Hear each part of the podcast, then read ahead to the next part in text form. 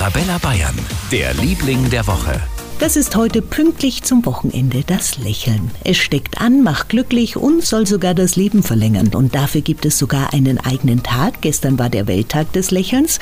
Grund genug für uns in Ingolstadt nachzufragen, was sie zum Lächeln bringt. Wenn ich liebe Menschen sehe. Ja, bei angenehmen Situationen logischerweise. Eigentlich bei jeder Gelegenheit, weil Lächeln macht fröhlich. Und auch die anderen Leute freuen sich, wenn man an jemanden anlächelt. Und auch Arabella Bayern macht glücklich. Wir zaubern Ihnen ein Lächeln ins Gesicht. Mit den 70ern, 80ern und 90ern, das ist unsere Zeit.